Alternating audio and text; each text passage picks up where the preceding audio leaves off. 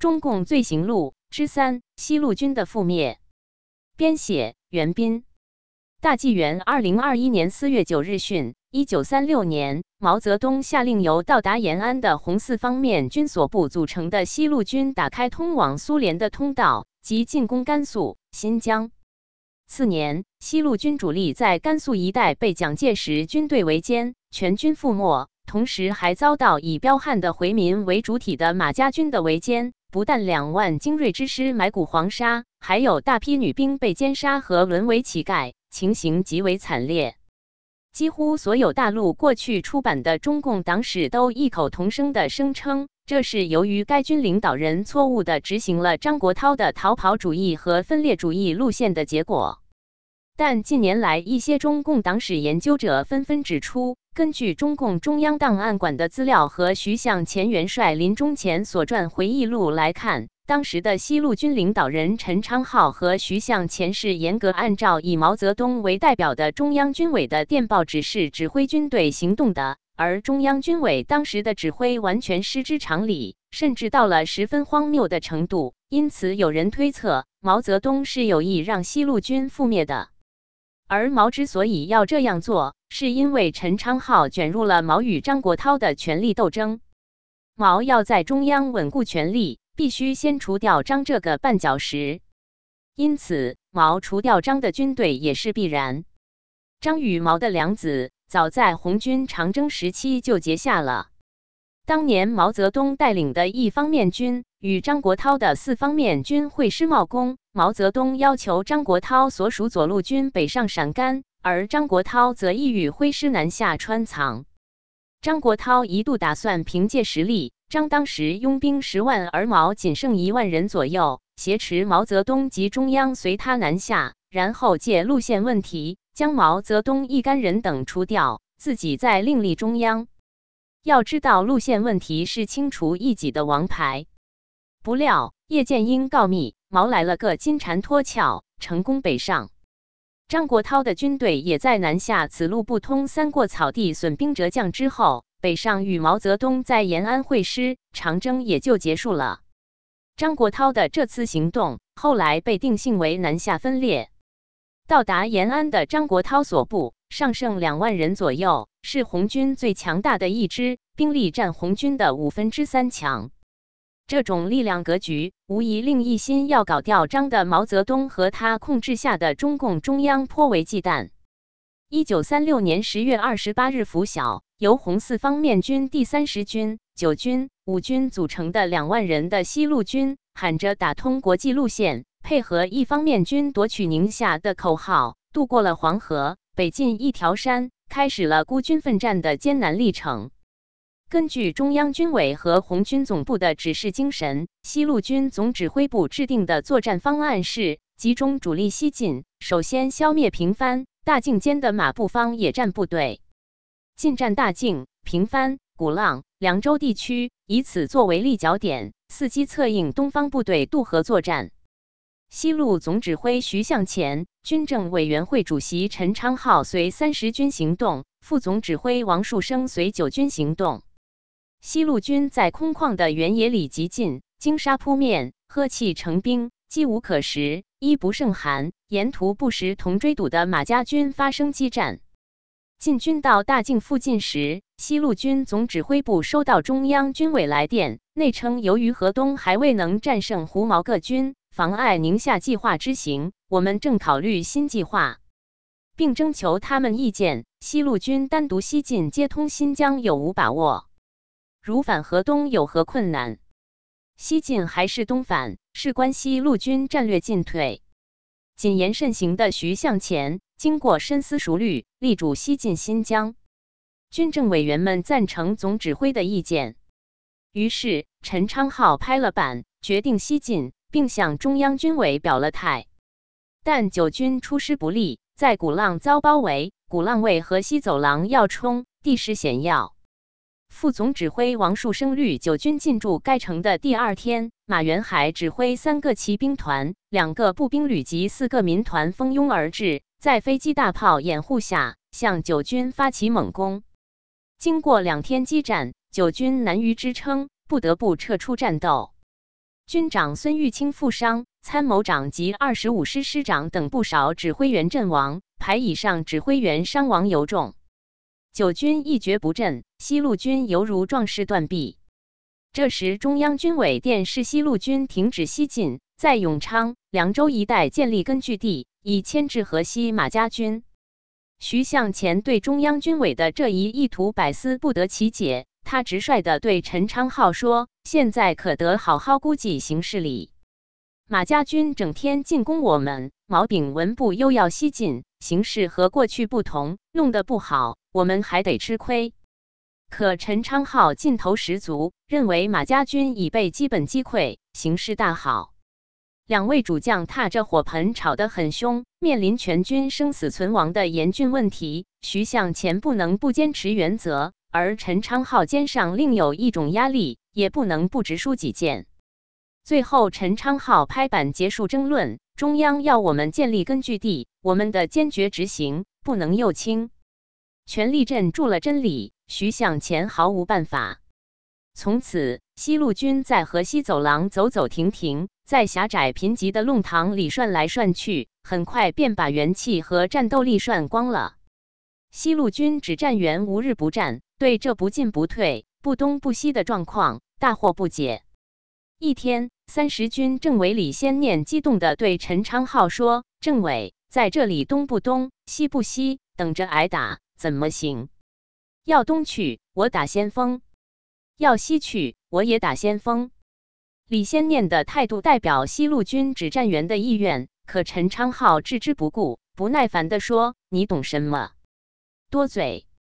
徐向前在血战河西走廊中说：“西路军担负的任务飘忽不定，变化多端，并大大超出应有限度，是导致失败的根本因素。”是的。正如徐向前所说，西路军傻了吧唧的在狭长的河西走廊里徘徊，或东航，或西顾，或驻守，或前进，最后被分割、被包围、被吃掉、被歼灭。西路军何以从昔日的游击高手，变成了到处挨打的散兵游勇？个中原因，共产党内部的路线斗争是徐向前用兵的主要掣肘力量。徐向前在此书中自责说：“我作为军政委员会副主席、西路军总指挥，虽向上级和陈昌浩提出过不同意见，但不无顾忌。特别是在受到中央指责的情况下，心情忧闷，不想吭声，缩手缩脚。教训是深刻的，说的正是此种心境。但徐向前到死也不敢想，这是毛泽东在借刀杀人。”不把西路军兵力磨光，他怎能罢休？按道理说，行军打仗是将在外军令有所不受的，但西路军却对中央指挥亦步亦趋，实在另有难言之隐。在后来披露的中央指挥西路军的混账电报中，有张国焘以个人名义发的电报，显得尤为扎眼。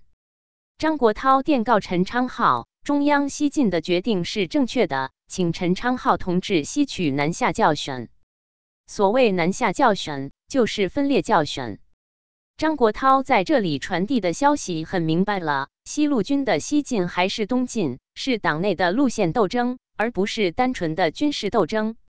政委出身的陈昌浩当然明白其中的分量，他必须对中央保持高度一致，否则就是南下分裂。而他就是第二个张国焘，别忘了，他包括所有的西路军将士都是南下过的哦。西路军乃一狐疑之师耳。中央电报屡发，活脱脱亦催命无常。陈昌浩旅行，明知不可为而为，西路变成了血路，两万精锐之师最终埋骨黄沙。徐向前在其回忆录中暗示，陈昌浩担心再犯所谓路线错误。未能及时反抗中央军委的瞎指挥、逆来顺受、唯命是听，是西路军失败的主要原因。西路军将士何辜，竟成路线斗争的牺牲品矣。西路军在回旋余地狭小的永良地区，同马家军决一死战，仅半个多月就毙伤对方六千多人，但自己也损兵折将，疲惫不堪。十二月十二日，西安事变发生。中央一度令西路军东返，西安事变和平解决后，又令西路军第二次西进。西路军顾全大局，指东转东，指西折西，均无二心。一九三七年元旦，五军攻占高台，守军一千四百多人全部投降。一月上旬，九军进驻甘州东南的沙河堡，总指挥部及三十军驻倪家营子，总部直属队及五军一部驻临泽县城。这时，中央军委又令西路军停止西进，在甘州、宿州地区建立根据地。西路军只好停止西进，随即被数万马家四面包围。一月十二日，高台县被攻陷，五军几乎全军覆没，军长董振堂等大部分阵亡。西路军几经血战，只剩一万多人，最后全部集中在倪家营子的四十三个屯庄里。二月，西北二马抓住红军没有补给，但尽粮绝的致命弱点，不失时机。发起总攻，双方展开了一场历时二十多天的残酷血战。二月中旬，中央为避免加剧西安地区的危急局势，争取与蒋介石达成和谈协议，电令西路军放弃东进计划，依靠自身力量粉碎马家军进攻。对西路军提出中央派援军和准备东出青海、大通、西宁一带活动，以解决部队补充问题的要求，中央书记处复示。不能派援军，不同意东出青海、大通，并尖锐指出：你们对过去所犯的政治错误，究竟有何种程度的认识呢？何种程度的自我批评与何程度的转变呢？我们认为，今后的胜利与过去政治错误的正确认识与彻底转变是有关系的。陈昌浩接到电报，如五雷轰顶，不知所措。长征途中，陈昌浩是国焘路线的支持者，身上有旧账，有苦难言，只得不顾实际情况，唯命是从。二月二十一日，山穷水尽的西路军从倪家营子突围而去，又遭堵截。陈昌浩提出重返倪家营子，建立甘北根据地。徐向前听了大吃一惊，强压火气说：“我们好不容易突出围出来，回去不是自寻灭亡吗？”可陈昌浩自有苦衷，仍大唱形势大好，打回倪家营子，坚决执行中央指示，反对右倾逃跑的高调。徐向前还能说什么？西路军重返倪家营子的第二天，又遭马家军围攻。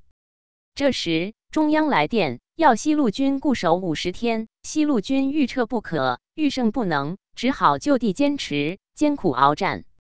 但几次激战，西路军已陷入绝境，只好边打边撤，杀开一条血路，冲出倪家营子。残兵败将被追逼到石窝山头，又与追来的对手展开了一场死战，血海肉酱。西路军军政委员会最后一次会议在裸露的石窝山顶举行。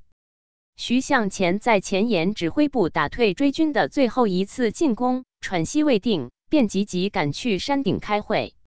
他赶到那里一看，剩下的师团以上干部还有二三十人。这些坚强的汉子眼圈都红红的，有的眼泪扑簌簌掉了下来。陈昌浩林抹了一下眼泪，声调哽咽地宣布了军政委员会的决定：我们打不过敌人了，只有分散活动，保存现有力量。陈昌浩和徐向前离开部队，回陕北向中央汇报，剩下的人就近打游击。这个决定事前未征求徐向前的意见，主将弃军而去。他无论如何不能接受，我不能走。部队打了败仗，我回去干什么？大家都是同生死、共患难过来的，要死死在一块，要活活在一起。可陈昌浩以个人服从组织拍了板，徐、陈带了三十多人的小分队离开了部队。当西路军残部历尽千辛万苦回到延安的时候，路线斗争依然在进行。据李先念回忆，当时和他一起返回延安的西路军将士被上级分别招去谈心会谈，最后问及他们是希望留在延安，还是希望到苏联。